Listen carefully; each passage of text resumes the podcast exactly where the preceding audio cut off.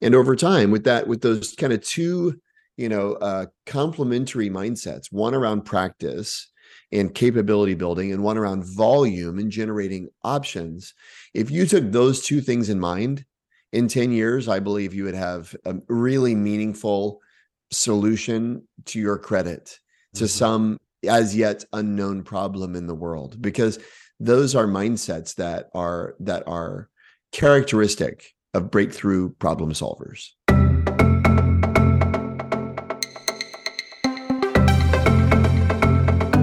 welcome to the power of machen your podcast about taking action pursuing passions and turning ideas into reality each episode features insightful conversations with experts in various fields and successful individuals who have achieved great things.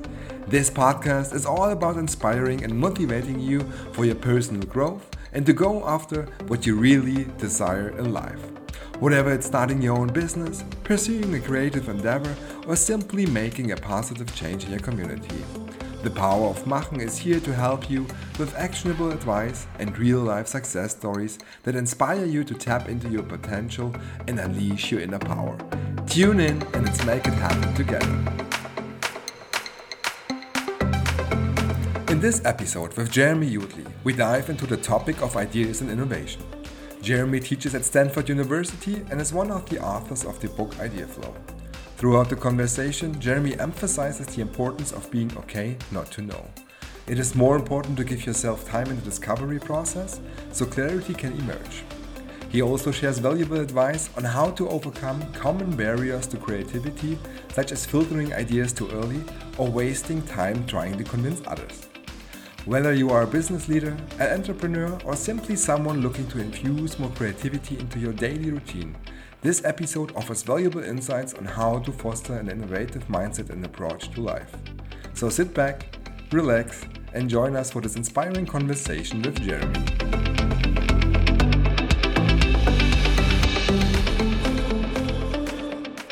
Warm welcome, Jeremy. I'm really happy to have you on the podcast, and I'm really looking forward to our conversation.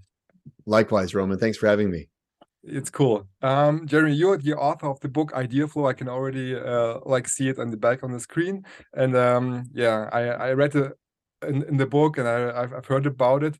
We will speak about it as well. But before we start speaking about the book, I would like to start a little bit uh, with your personal story, with your personal history. On your sure. webpage, um, I, I, read that uh, your father asked you on your 10th birthday uh, what you want to do in your professional career, what you want to be. Mm and mm. you answer to your father i want to be one of the people who carries boxes with handles mm. uh, let me know about that story. What's what's behind that and what was your childhood dream of uh, your professional career? Well i think it just goes to show my high my uh, naivete as a child. I thought oh these guys who wear you know ties and they're carrying these boxes with handles which i later learned were called briefcases. Mm-hmm. um, i thought wow they look important. They look like they're in a hurry. You know um, i want to do that. I didn't know what it meant or anything like that um, but i you know I, I was born in oklahoma and grew up in texas after that and i feel that i had a very narrow definition of of work to be done. Um, not necessarily anyone to blame there but maybe just my own openness but it wasn't until much later in life that i had a, a real uh, view of the possibilities vocational possibilities. Um, and so I, I, like to tell that story as a bit of a tongue-in-cheek um, example of how i've had to learn just like everybody else what what uh what the world contains and what uh you know making one's way professionally looks like in it so, and when did you figure out what the, the, the boxes with the handles mean or meant? And uh, yeah, when did your picture become more clear? Because you have been like on a professional journey as well. Uh, you have been working abroad. Uh, you have been working in India, in Africa. Uh, you have been a consultant. You have been in financial world. Like, uh, take us a little bit on your professional journey and uh, um, yeah, when did you figure out what to do and up to now what you're doing today? Yeah, you know, I would the thing I would say about a professional journey is it's hard to see the entire path in advance. And so you have to be willing to learn as you go. And that's something I would say I've been somewhat um self-conscious of for a while is this thought that oh i don't know but i'm learning as i go. And it's something that i've actually i've started to feel a little bit more proud of that i i have the privilege of learning in public so to speak that that is a part of maybe just my identity and who i am. But when i went to bolivia for example to help set up an incubator i had no experience setting up incubators and i had never spoken spanish you know?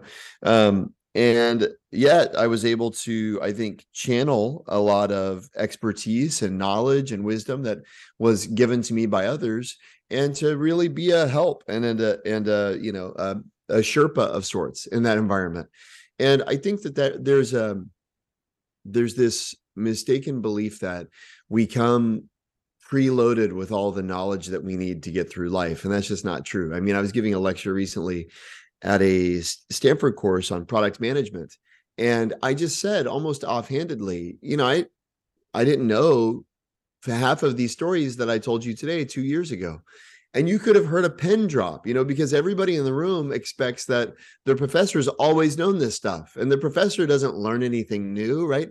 And the the idea that I might not have known some of the most compelling bits of content when we uh, were you know two years prior to the lecture, I think was unfathomable to people because we have these ideas about what expertise entails and what um, and the and and what it what it takes to become an expert. And so for me, it's it's been a fun journey. You know, even even with the book, you know, we wrote this book all about our experiences leading innovation efforts for the last dozen plus years at Stanford and many other parts of the world and yet I find, you know, the book has now been out, call it five or six months. The stories I tell and the research I reference isn't in the book. And I I I'm surprised, but I realize, oh, I keep learning. I keep mm-hmm. learning new pieces of research and data and stories, and I keep weaving them into how I represent these ideas in the world. But I mean, I'll give you one example. There's a seminal research study that I reference regularly in my keynotes now that I looked up the author in the index of the book because I was trying to find what we had said about it in the book, and I realized the author of the study isn't even in the book. the The study's not even in the book. One of the, to me, one of the most important studies that I've identified. I identified it after the book came out, right? And so all that to say, getting more comfortable with learning along the way and incorporating almost into your repertoire um, this the, the new and unexpected pieces of information, anecdote stories. That's something that I've you know had to grow in my level of comfort with over time. Mm. so you, what you're speaking about is like we're actually never ready or we're never done right? We're still in the making all our life like this yes. lifelong lear learning process. Mm -hmm. yes. Yeah that's right. That's that's a that's a beautiful way of saying it. We're never done. We're never done. So uh, but still in society i mean you mentioned a little bit earlier that um, there are often the expectation that that you are asked like where do you see yourself in five years? Where do you see yourself in 10 years? Um, what do you think about that when uh, when when people ask uh, what what, what is your future plan? Where do you see about where, where do you see yourself in, in 10 or 5 years? I think the there's i don't know if it's eisenhower someone said that a, a plan is useless but the planning process is indispensable. And so the the thought that my prediction of where I want to be in five years is accurate is that's the wrong way to think about planning. But to think about planning as a thoughtful and deliberate gathering of information and marshaling of resources and setting intention, not to necessarily arrive at the destination, but because of the value in gathering resources and information and intentions, I think you know i one of the things that i think is uh, damaging to young people today is how they're supposed to know. I mean when you meet a young person what do you ask them? The vast majority of the time we say what are you going to be when you grow up? As if they can know right? And i was talking to a, a professional he's a reporter at bloomberg. He's on the scholarship committee of a of a um, scholarship for black students. And he said you know i met 300 amazingly qualified young black high school students who we we can only you know award scholarships to a fraction of them but they're all incredible. He said the one thing that struck me was how every student knew what they wanted to be when they grew up. And i i find that that is um, there's there's such an allure to the person who says they know. Maybe we're all drawn to this semblance of certainty. But I think it's dangerous because then we project it as if it's a requirement upon others and upon our young people. And the reality is that clarity emerges, as one of my mentors has said to me clarity emerges. And if you don't know yet, you don't need to know. And that's okay. And uh, it's the discovery process that's important. Um, but when we you know talk about five year plans and we talk about what we want to be when we grow up or what we want to study or all these things. We were placing a lot of emphasis on a unknown output rather than on the present interests and curiosities and possibilities and explorations. To me those are the things that we should be foregrounding. What am i interested in now? What am i exploring now? What am i trying now what am I investigating? And those ing kind of present pursuits, I think, are actually the really important thing. I mean, I really like the idea of giving yourself time to like to grow and to like experience your own interests and you know to figure out the way where you want to be or like what you want to do in, in life um but in the same time i also experienced like that our environment or like our surroundings are um, like let it be the parents let it be friends or whatever family they might put that pressure on young people about like but you need to know you need to figure it out now or soon you know because uh, you need a plan as you also mentioned what's yeah. your advice how young people or let's make it not young old people whatever as, as we said we uh, always um, on the on the journey like what's your advice how to handle that kind of expectations from the outside well, I mean, I think there's one thing which is parents, and that that may be its own thing. But I think a lot of times recognizing someone asking the question, what they actually want is a conversation. Mm-hmm. Like the reason an adult asks you, "What do you want to be when you grow up?" is not because they actually want to know. It's because, eh, or because they even expect you to to have an answer. It's because they're attempting a conversation. And if you realize the goal is not to know, but to establish a connection, then I would say most of the time you can flip the question around on somebody. You know, it's something I'm really trying to figure out. When did you know what you wanted to be when you were growing up? You know, and all of a sudden, like to me, like I've I can't imagine an adult go, ah, ah, ah, ah that's not what I asked you. Not time for questions right now. They go, oh, how cool! Like that's a young person I want to talk to. The mm-hmm. person who instead of just saying, I want to be a lawyer, you know, because because I saw Law and Order once or whatever, you know, whatever, right? Instead, this young person just demonstrated sincere curiosity and initiative and thoughtfulness and humility. So to me, I think there's we think when somebody asks us a question, we have to have an answer. And I think, you know, in this case, especially, sometimes a question means they want a connection. And the answer can limit the connection, right? If I say I want to be an electrical engineer, if you know nothing about it, you just go, oh, well, good luck with that and the conversation's over, right? Whereas if I tell you what I'm thinking about or what I'm curious about, what I'm investigating and exploring, or ask you about your investigations and ex- explorations, and we find a point of common interest, all of a sudden, we may never get to what we want to be when we grow up, but the goal of the interaction, the connection, is actually much more uh, effectively fulfilled. Mm-hmm. Okay, cool. I mean, you you're an expert, I would say, uh, when it comes to creativity and you know getting ideas or finding ideas to uh, figure out, um, yeah, business or figure out maybe even life questions. So let's jump into your book, Ideaflow. Um, what's what's the book about, and maybe give us a brief update or like a, a brief summary um, of uh, what to find in there. Well, I would I would turn it to you by the way, just using a tactic we just recommended to young people. What what do you think the book's about, Roman?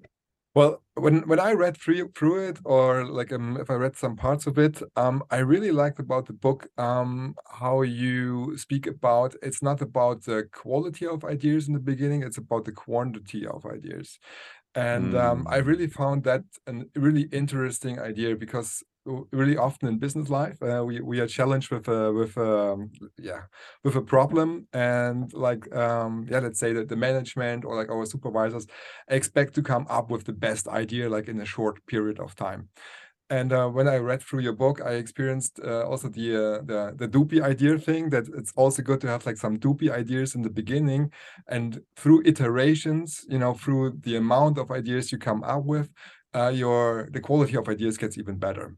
Yeah, and yeah, that's uh, great. Often, and often and often like the first idea you have is not the best one. So, and that that really actually was like a, a, mind change, I would say, at some point, not to go for the first shot, but go for the fifth, the sixth, the seventh, the eighth, for even the ninth. yeah, uh, with yeah. the ideas, because ideas actually, or the quality of ideas invo- uh, evolves, um, you know, through time or like through the amount. So that's mm. that's one of the t- uh, takeaways uh, from the book. But um, yeah, no, it's beautiful. I mean, you you you hit it, you hit it beautifully, Roman. I mean, the the core premise is well, there's a couple, I would say. One is that innovation, we need to stop thinking about it like an event, this point in time. We do an innovation workshop or an innovation hackathon or a sprint. Not that those events can't be useful, but if people are thinking about them in terms of a point in time on their calendar, they're probably not growing their capacity or they're increasing their ability. You don't really think about health as a function of the workout, right? Even though a healthy person will work out, you know, or the meal, even though a healthy person will, you know, make good meal decisions, but it's a lifestyle. It's it's an attitude, it's an outlook, it's a something they're cultivating. And it's it's something like that with innovation. It's a mindset, it's a attitude, it's a practice, it's a way of life. And I don't mean that in a weird kind of existential, you know, inaccessible way. I mean it in a very practical way. In it, you know, if you had to say when's the last time you innovated, you know, if you get very far back in the past, chances are you aren't an innovator, right? If I ask you, when's the last time you played the piano and you told me, oh, I took piano lessons when I was five, I'd say, you know, you we can use a lot of words to describe you, but I wouldn't call you a pianist, right? And yet a lot of people when they think about innovation look at some past event rather than like, oh yeah, I practice daily, you know. It's a part of my life so to me there's there's that's kind of one core premise is this idea around developing the capacity or the muscle or the mindfulness regularly. And then the other big insight there that kind of drives the premise of the book is it's actually a volume game. And the most innovative people are the people who actually have the most ideas. And the, the best solutions are a function of a volume of solutions. And very few people are oriented towards quantity. Most people are oriented towards quality. Is it a good idea? Rather than am I coming up with more ideas? And so for us, that's some of the biggest impact we've seen in terms of what we've taught at Stanford is helping people recognize what they need are actually more ideas to get to better.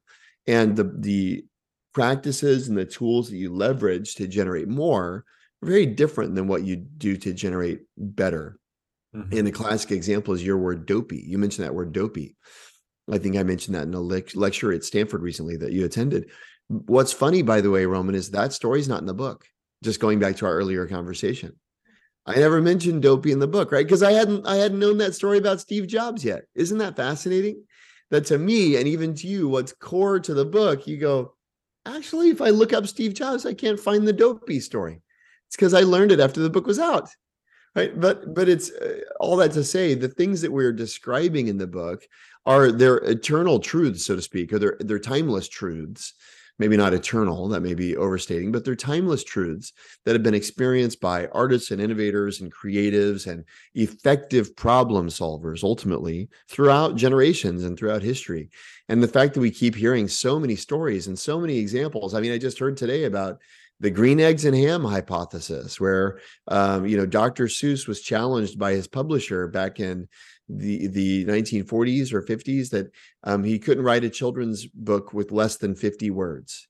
He had just written a really uh, I can't remember the he had written a book that was like maybe Red Fish, Blue Fish. It's a very popular book. No one thought it could be done. And Dr. Seuss made this incredible map on his wall and ended up with green eggs and ham. I do not like them, Sam. I am one of the greatest children's stories ever. Um, that's a great. That's a great story. It, it, accords with many of the things we talk about in the book around a novel frame and a novel problem, and you know, constraints driving creativity. All that stuff would be great. It's a perfect idea flow story. Not in the book, right? Mm. It's because we've tried to codify principles that are true and, and and tactics and mindsets that we have identified as we've worked with really breakthrough thinkers and leaders across geographies and across industries. But um, that's the core premise is treat it like a like an ability that you're cultivating and focus on a volume of opportunities a volume of solutions a volume of possibilities.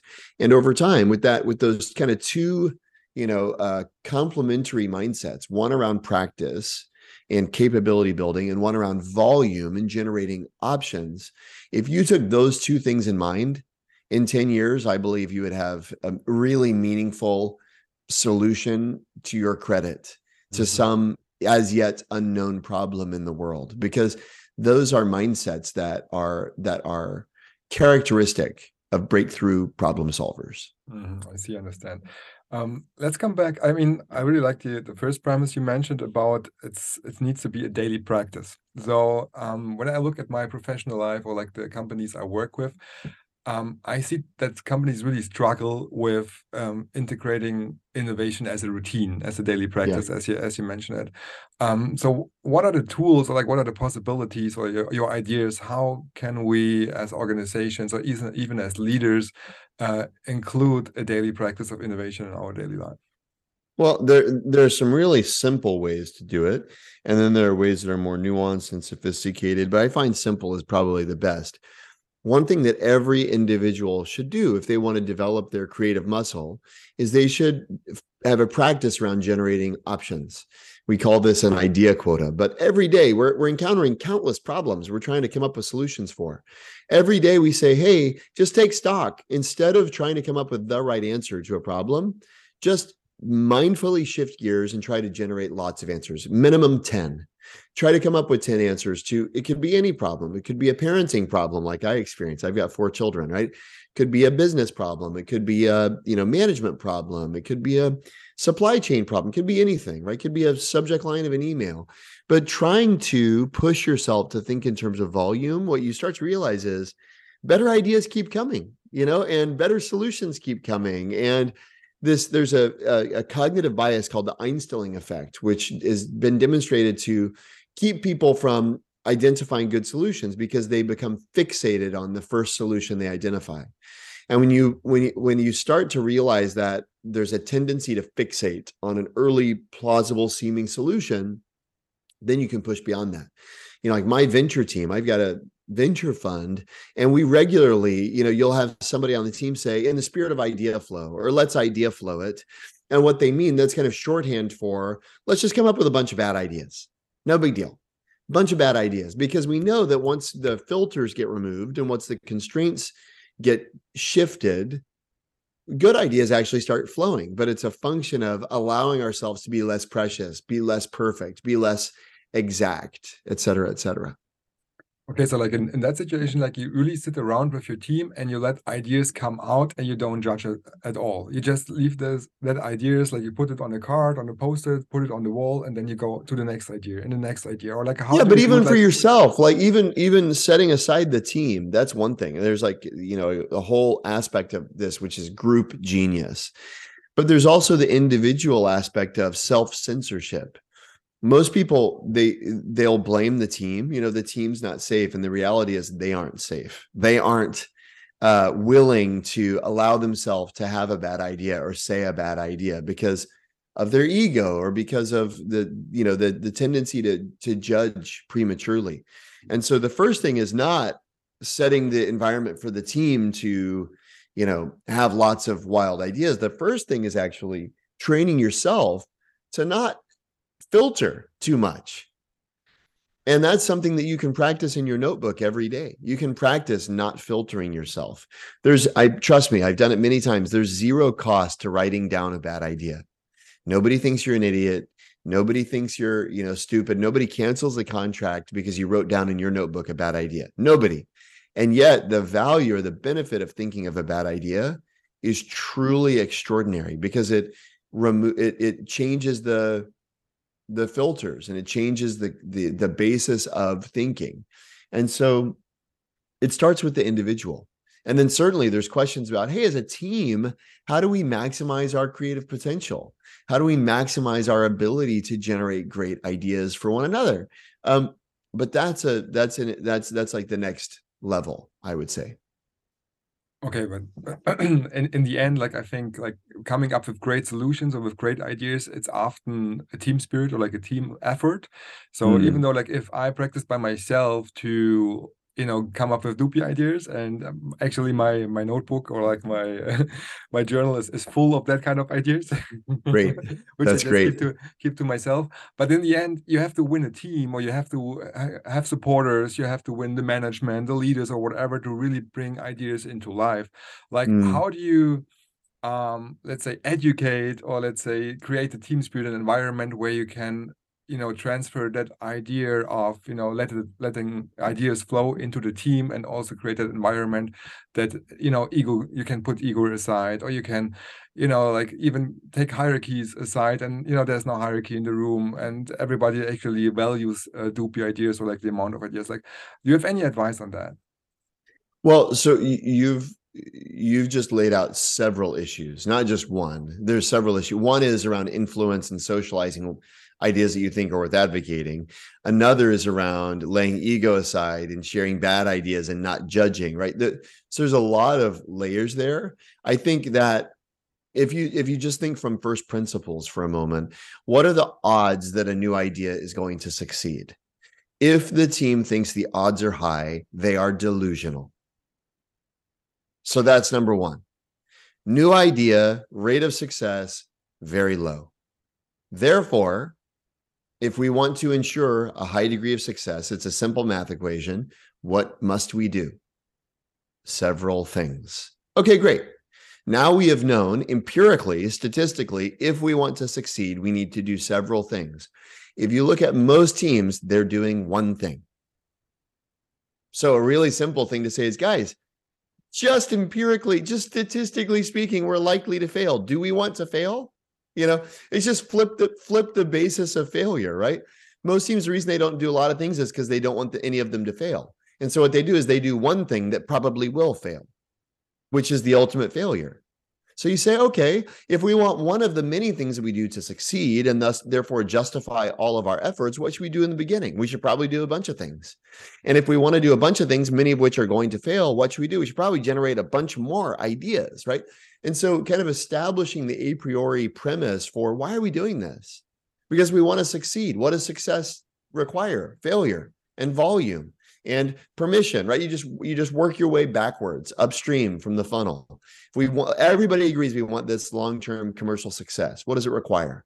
You know uh, several things that are failing in the market. Well what does that require? Uh, deciding a bunch you know on on a lot of things we could potentially put into the market. Well what does that require? Generating a lot of ideas. Okay well where are we? Hmm. well we've got that one thing that we all already thought of that we think is a good idea. Is that enough and so anyway, all that say to me, those are kind of the a priori, those are the the empirical conditions. If you start if you can't get alignment around the necessity of exploration and the the necessity of experimentation, I would say find a new job. You know, d- don't bother. Like there's no to me, there's no percentage in trying to convince people of something that is, you know, um, countercultural or trying to get your boss to do something different. I think you know your boss didn't sign up for your workshop you know so sometimes your boss signs up for my workshop in which case i'm happy to teach them and you know and i hope that it's impactful to you. But i i would say for most people they shouldn't be trying to change someone above them. They should be trying to influence control and and change within their sphere of span of control and their span of influence. And so thinking about okay you know, you hear about someone like Astro Teller, who I really admire. He's the head of Google X, and he says, um, I ask teams to bring me five ideas, never just one, always five. Okay, well, there's two ways to think about that. One is, I sure wish my boss would ask me for five ideas, right? In which case, you're the victim, you know, that's out of your control, whatever, right? The other way to take it is, I should start asking others for five ideas in which case you're empowered. You're the agent of change, right? Always start with what you can control. and maybe you're in a position you're an individual contributor you're you're contributing to a team you could then say to yourself i wish i would ask myself for five ideas rather than one right start where you may only be able to influence yourself that is i where i see people make mistakes is where they go on these road shows of trying to prove to everybody why the way we're all working is broken and what to do about it. And i would say that's i haven't seen that to be a very successful strategy of going and trying to tell other people that what you're doing or what we're doing needs to change. What i've seen successful is changing what you can change where you can control it. Mm, i see Okay, that's really interesting because, like, especially when we um, look at companies, I mean, I'm, I'm really curious about your experiences. Um, you you often experience, I actually often experience that there are like uh, innovation units who are like supposed to have the ideas or like come up Yeah. with solutions and like Yeah. call it labs, um, hubs, or whatever, you know, creative places and um, they really work in the style you just mentioned you know coming up with different ideas. They have you know like a convert divigert like they have different you know um, tools to work with it design thinking scrum etc and they develop the idea to a certain point but as soon as they try to bring that idea let's say to the to the corporate to the mothership or however you call it like the the um, the core company then they kind Yeah. of fail because they Right. they get rejected um not so- not invented here syndrome as they not say invented here syndrome exactly yeah so how, how to overcome that i mean that's a that's a common let's say challenge i think for uh, that kind of innovation work Well, well, I, I would say you should a couple of things. One, involve others from the beginning. So you don't have to convince someone who is already convinced, right? So if your goal is to convince someone, you've kind of already failed because wouldn't it have been nice to have had them on board from the outset? I've seen teams, you know, really frustrated by legal or compliance, for example, because they're not allowed to do something. But then I've seen other teams where they brought somebody from legal onto the team to begin with, and that person's going to bat for them. They're the champion of the idea, right? Well, what's the difference? When do we involve legal, right? And so understanding where are there those kind of bottlenecks or hindrances or obstacles in the organization and designing with those things in mind, that's kind of one thing. Then the other thing is um, what kind of what kind of stories are we telling are people compelled by the problem to be solved a lot of times innovation units just get fixated on some new technology some new solution some new answer and what we know about people is we are emotion oriented creatures we love the the rich emotional stories and you know some great research by antonio damasio who's at harvard now i think he's at usc who demonstrated that one of the key deficiencies. He actually studied kind of brain injury patients whose the only thing that was injured was their ability to process emotion. They were able to you, they could do math, they could they could, you know, do other kinds of reasoning, but they couldn't process emotion. And Damasio and his team followed folks around and discovered they couldn't make decisions. Without emotion, decisions were impossible. And so you go, well, am i infusing emotion into my influence techniques and a lot of people just have you know just the facts just the cold hard facts and then they wonder why aren't people compelled? Well when you realize that people are actually making decisions in their emotional centers first and you've stripped the the presentation of all semblance of human emotion is it any wonder that someone's not compelled? So to me there's there's one aspect which is bringing collaborators in earlier in the process to to enlist their enthusiasm and and collaboration. And then the other is how are my what is the what is the means by which i'm trying to uh, affect a, a a decision? Am i using emotion as a as a key kind of point of leverage Mm. I mean, from my experience, is actually you need both sides, you know, the left and the right brain. yeah so, like, really, yeah. like combining, let's say, the storytelling, the emotions with numbers to back it up, and also, like, you know, Yes, uh, because we all uh, respond to different information, you know, and some people Right. really like numbers and uh, Gantt charts and uh, lines course. and graphs. And no all of that's like- important it's it's not about it's not about either or it's about recognizing that it's both yeah, exactly. and I, I nowhere I don't think anybody would say get get rid of the numbers. You know, that's not that that's that's not going to happen. But to recognize the numbers alone will will fail to compel even the most rational actor. And so supplementing your numbers with emotion rich sources of data is often the key to, you know, my colleague at Stanford, Baba Shiv, jokes that the rational brain has been given to us so that we can rationalize decisions we make elsewhere. so you do you do have to have you know data and evidence to give the rational brain recognizing though that the decision's already been made mm.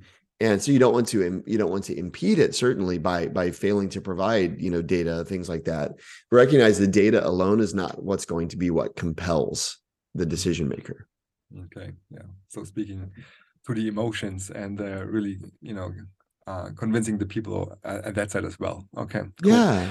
Yeah. Uh, I have another question uh, also regarding uh, like uh, changing organizations. or let's say um, make it make it work with ideas and coming up with solutions. Um, we spoke a little bit about like coming up with a lot of ideas and you know uh, implementing it as a daily routine. Um, in my experience, like even though when you pass that stage, you really um, created an environment, or you really have the freedom to create, come up with different ideas, and it, um, there's like an Ideaflow as you you know uh, name it in the book. And um, like creativity really you know is really going. You can do it with the tools with with workshops with you know with routines with little practices and so on and then there's the point when it comes to the um, evaluation process when you have to evaluate the ideas and you know kind of mm. rank them and to decide okay where are we putting our resources which bet are we going to to go for um, right. that, that's also like i think a a tricky part to to come up with the with the good uh, like the evaluation um, of the ideas and then furthermore like when it comes to and now putting those ideas into action um, a lot of teams fail or a lot of teams like um, after a couple weeks you know don't keep the spirit up um, to the to the beginning or don't have the energy to really go for those solutions. What's what's your experience with uh, with your work uh, be it um, at stanford or also like when you work with companies? How do you like secure that high energy after like you know um, the idea process to really you know bring it into life? Well one of the things is not everybody is well suited to implementing to every kind of project right so i believe we're all well suited to generate novel solutions to problems but that's not synonymous with innovation as organizations define define it. So creativity and innovation are relevant to every person whether they're in psychotherapy or medicine or you know or accounting right um, implementing a new innovation and launching it as a product or service in the market is a specialized set of skills that you actually you, you need to be equipped. It's an entrepreneurial kind of activity that is required and not everybody's up to that task or and that's not there's that's not a criticism that's fine. So i find that a lot of times there's a there's a mismatch between the people who have been tasked with implementation and and the kind of the core skills that they need to be able to do it. Most of the failures are actually because the wrong person has been chosen. Or you know so it's in terms of the behaviors that they have the skills that they have and then also the motivation and incentives. You know the reality is that doing something new requires an extraordinary amount of work and and effort and risk and um and so you have to think carefully about incentives. We've seen a lot of times in organizations that's part of the reason that we founded this new fund, FreeSpin, is because the incentive structures just aren't there to sufficiently reward an individual for the risk they're taking to create something new you know inside of an organization. It's very difficult to incentivize that kind of risk taking behavior. Mm, okay interesting all right. Um, let's come back to you as a person again. Um, um, I really, I really value the the insights you shared on, on the organizational level, or like let's say on a on a um, on a level above. Um, I'm really curious about your own ideas and challenges. Um, when you come up with ideas, what are the biggest challenges you are facing to bring those ideas into life? Um, well, let's get specific because you know generalities don't help, right? So specifically, right now, as I mentioned, I'm working on this fund, mm-hmm. which is a radical new venture fund. That's basically the premise of the fund is to help enterprises create commercial value out of their IT spend. So a lot of enterprises are spending money internally to solve problems but they're they're not generating revenue or creating value enterprise value from those innovations. And so what we've done with FreeSpin is we've created a mechanism by which an enterprise can spin out this internal technology or process or service into a new venture that they have an equity stake in.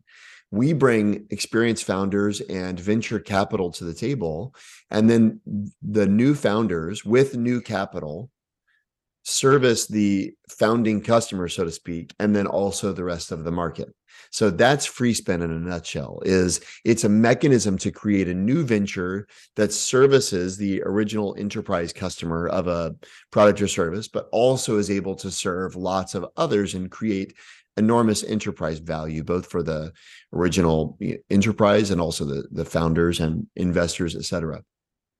So um your question about what are the challenges i face with my ideas well that that venture it's it's i what i'm finding right now is it's really difficult for people to imagine what what they have built could be so for example we've worked with a restaurant company that has developed a, a bookkeeping and and you know tip tracking software for its waiters, which is a really radical and great innovation. Well, the restaurant doesn't ever think about that as a product that they could sell to other restaurants. Why? Because when they think about what they're selling, they think about their cocktails and their appetizers and their pizza and their dessert and all that stuff, right? And so, and they don't have sales. They have plenty of people who sell their restaurant products. They have nobody who sells a financial services product to other restaurants, right? And so that's an example of it's really challenging to help people think creatively about what they have already built and to imagine what what they have already built could become okay. and so to me there's lots of i'm constantly i'm talking about it on podcasts i'm keynoting a conference tomorrow and i'm going to introduce the idea there so for me, part of what it is, you know, where I'm at personally right now is socializing the concept broadly and then getting people's feedback and incorporating it into how I think about sharing the idea, basically. Mm, okay.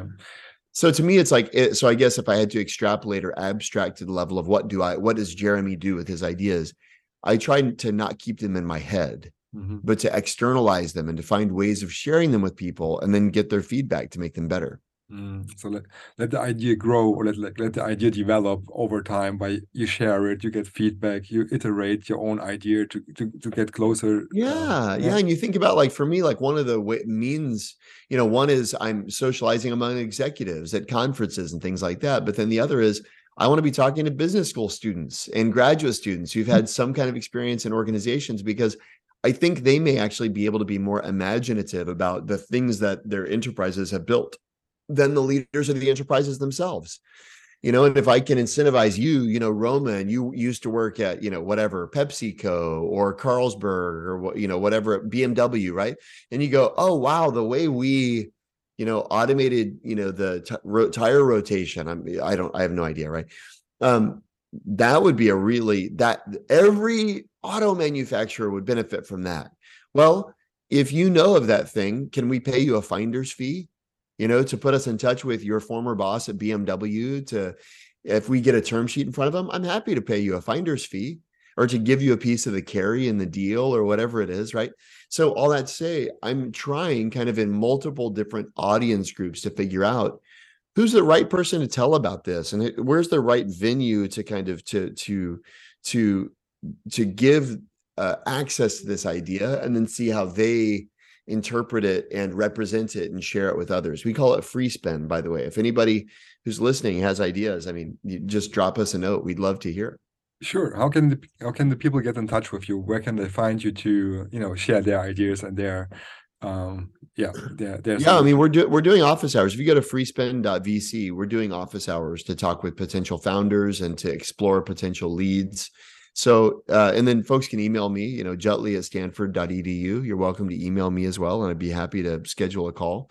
And we're talking to people all over the world. You know, I mean, the, the, the, the opportunity is incredible. I mean, there's something like $50 trillion of IT spend in the last decade or so by enterprises. And not all of that's gone to AWS, right? Not all of it's gone to, to, to servers. There's a lot of it that's gone to developing internal tools and internal applications that are that are effectively servicing their first customer but they're not been they aren't structurally benefited or able to service lots of other customers as well and so they're creating a fraction of the enterprise value that they could be creating mm, okay cool uh, yeah thanks for sharing the idea it sounds really interesting um, yeah absolutely I, I, would like to um, come back to the point where we spoke about like it's a lifelong learning journey for all of us and uh, mm. i would mm. like to know what has been the best investment uh, which you invested in yourself? Is there anything which you can remember particularly where you say that was a, that was the right decision, the best investment in yourself? Oh, it's a great question. I mean, business school is a great, you know, investment. Um, deciding to, in a way, I would say, I had the opportunity to return to my consulting firm after business school, and I declined that opportunity at enormous opportunity cost at the time. And if you think about that as an investment in myself, I forwent the kind of near term cash flow for the potential to develop a differentiated expertise that I think long term, I mean TBD, right? But I think long term will ultimately be a better um a better path forward. So to me, the investment in myself is of paying attention to you know when, when i when you have that feeling in your in the pit of your stomach like i should not do this you know that oftentimes the only reason you feel that pit is because there's a trade-off or there's a tension you know and if it were straightforward it would just be automatic. You'd just do it. The fact that it's not straightforward is part of the challenge. And so to me the investment of listening to your gut um, i'm in the middle of one of those journeys right now you know the investment of listening to my gut but i think it's rewarded significantly. And there are lots of people who want to help you succeed if you're willing to put yourself out there. You know m- many people i think are waiting to support someone to they're waiting to see whether they will fight for themselves before they fight for them. And if you will demonstrate you're willing to fight for yourself by taking a risk, by trusting your heart, then I think you'd be amazed to see the kind of support and the kind of enthusiasm that comes from your network that you you never even knew was there before. When you burn yourself with the energy, you will enlighten others to go the way or to help you uh, with. That's with beautiful. That. Mm -hmm. That's beautiful. Cool. Yeah at the end of each podcast episode, uh, Jeremy, I asked my I asked my um, guest the questions, the three questions of wisdom, I call them. so it's like a, a little uh, mental game, I would say. Uh, just imagine you are on after a really joyful, happy life. You're lying on your deathbed, and you know, um, yeah, the life is going to an end at some point. Um, you you did everything what you wanted to do. You you're happy. You're really joyful, and you're looking forward for the next stage, whatever that is.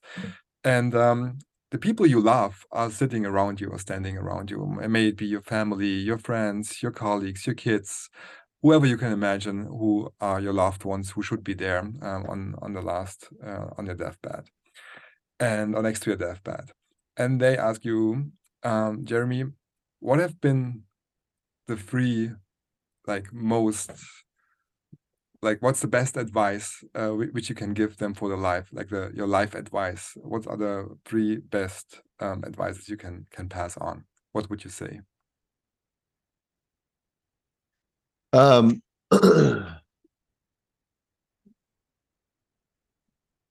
one thing a mentor said to me that i really appreciated is clarity emerges and don't uh, it goes back to the beginning of our conversation. Don't expect to have to have all the answers from the beginning. Clarity emerges. I think that's a very valuable kind of phrase. Um there's a there's a saying i'm a christian and uh there's a saying that has meant a lot to me. It's a it, it's a if you fear god you don't need to fear anything else. And i think that's a really powerful thing to realize that God is almighty in heaven. And if I have, and the way I think about fear is proper reverence, you know, uh, respect. If I have a respect for God, you know, sovereign ruler and controller and creator, then I don't really, I don't have to be afraid of anything. Um, you know, Jesus said, seek first the kingdom of heaven and all everything, uh, everything else you need will be provided for you. I think that that's a related thought. And then the third thing is, I mean, it's something you said at the beginning, actually, probably before we started recording. You just said time passes quickly. Um, and the take advantage of opportunities to i wouldn't say to indulge you know because uh, i don't mean to be kind of advocating for an indulgent life but you know simple things like tickle my kids don't just don't be so fixated on bedtime that i don't have a chance to tickle them you know? Um, don't be so fixated on this call that i've got to take that i don't have time to throw the baseball in the backyard with my daughter or whatever it may be right? Um, take these little moments recognizing that time passes very quickly. Beautiful. What are you most proud of in your life? Say it again? What are you most proud of in your life uh, uh th- that i that i uh found a, a woman who's much better than me who is willing to marry me wonderful as well. And last one, if you could choose a superpower, what would it be, Jeremy?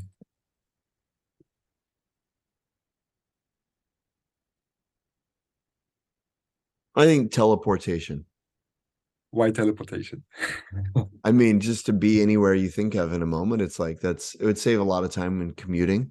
Mm-hmm. Yeah, which which I would I would really I would really like which connects to your uh, one learning or one life lessons of uh, making time count you know um, right yeah. exactly okay. yeah yeah Makes why sense. waste time in the car yeah. yeah exactly okay cool well jeremy i want to would like to acknowledge you for a second um, first of all i want to uh, congratulate you to your great book you wrote. Uh, as I said, I really enjoyed it, and I can really recommend it um, to to read it, to buy it. Uh, it's it's uh, yeah, it's a mind changer in many ways, especially when you work in the way of creative work or innovation as a mm. as a mm. leader or as a um, yeah as as a entrepreneur. So uh, I, I, really like the book, and um, well done on that point.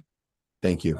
I also want to um, say thank you for sharing your your wisdom for sharing your wisdom in class outside of class in podcasts on stage wherever. That's uh, really valuable and i really enjoy um yeah enjoy following you and you know seeing the different uh, or like reading about the different topics and the, about your wisdom and about your impulses. I really enjoyed it and i want to say thank you that you uh yeah shared it openly with the with the public. And last My but not pleasure. least uh, thanks for being a role model as well and living up to to your own standards, which is often, I, I believe, most difficult when you are, um, yeah, let's say teaching or you know uh, teaching others, sharing your wisdom. That you also yeah live up to your own standards, and I really feel that you are doing that, and that's uh, also a unique thing I really value in your work. And um, yeah, uh, talking with you and uh, yeah sharing your sh sharing your wisdom and your knowledge so thank you for taking the time um, and um, I'm looking forward for your uh, for the next projects you uh, you just mentioned and uh, what's coming up. Uh, I wish you all the best. And uh, once thank again, you. Uh, thank you for the conversation. I, I, appreciate it. Thanks for making the time. I look forward to hearing from your from your audience. Feel free drop me a line on LinkedIn or Twitter or anywhere else. And and I love hearing stories. That's maybe the last thing I would say. If you've got stories or if what I shared today jogged something for you the best gift you could possibly give me is to send me a link or a story. So that's that's like that's my favorite uh uh mode of thanks is stories. Thank you for tuning into this episode of the podcast with Jeremy. We hope you enjoyed the conversation and gained valuable insights on how to cultivate a mindset of innovation and creativity. If you want to learn more about Jeremy or any of the topics discussed in this episode, be sure to check out the show notes for relevant links and resources. And if you haven't already, please follow the podcast to ensure that you don't miss future episodes. We would love to hear your thoughts, so please leave us a comment or review, letting us know what you found most valuable. Your feedback helps us to continue to provide you with exciting ideas and insights for personal growth and development. Lastly, please share it with a friend or colleague who you think might benefit from listening to it. Thanks again for listening, and we will see you next time on the podcast.